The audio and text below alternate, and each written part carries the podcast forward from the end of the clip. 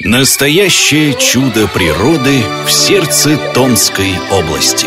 Проект «Васюганские болота. Центр мира». Флора и фауна, ресурсы Земли, животный мир, легенды и поверья.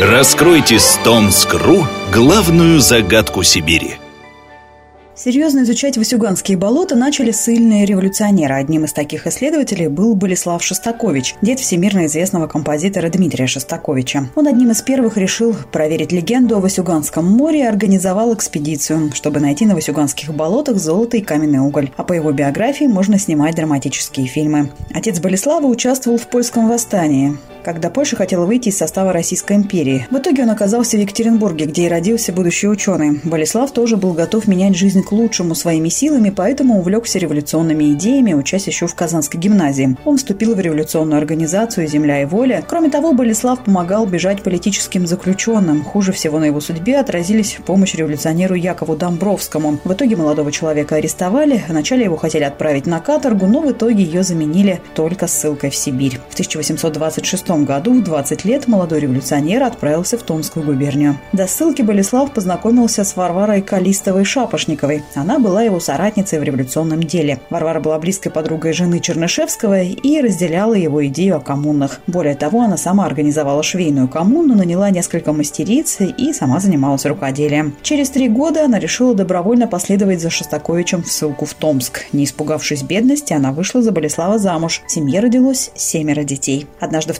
Томске Шостакович вновь встретился с революционерами. За это режим ужесточили. Вместе с беременной женой и двумя маленькими детьми его отправили в Нарымский край, рассказывает директор музея тюрьма НКВД Василий Ханевич. И в конце 19 века в Нарымский край были сильные и уголовные сильные, и политически сильные были, но численность их нам как бы точно неизвестна. Ссылка в Нарымский край это была такая, знаете, штрафной изолятор. То есть, когда и в первой половине 19 века, и во второй половине 19 века за нарушение каких-то там правил проживания в ссылке, совершение каких-то преступлений, там, либо уголовного характера и так далее, их дальше еще ссылали на Рымский край. Дальше некуда. То есть это был штрафной изолятор. Но понимая о том, что ссылка э, царского периода и ссылка советского периода, это, как говорит, в Одессе две большие разницы. Почему? Потому что сильные, если говорить о политических сильных, то, во-первых, сказать, они освобождались от выполнения физических работ, то есть их ссылали просто. Они получали от государства денежное удовольствие на то, чтобы нанять квартиру, сказать, и на питание. Да, и они, собственно, ну, люди грамотные, там тот же, например, Шостакович занимался вот изучением природы, просветительской деятельностью, детей там учились, самообразованием занимались. Это уже в начале 20 века.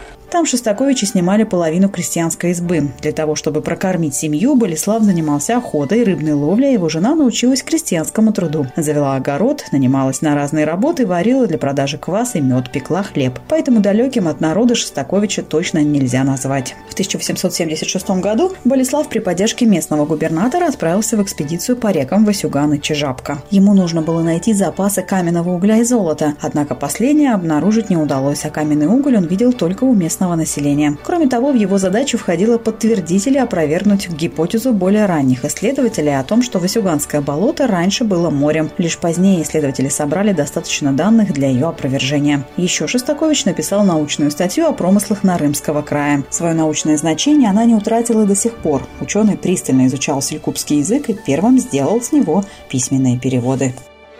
Васюганские болота. Центр мира. Какие тайны хранит главная загадка сибирской природы? Открывайте новое с Томск.ру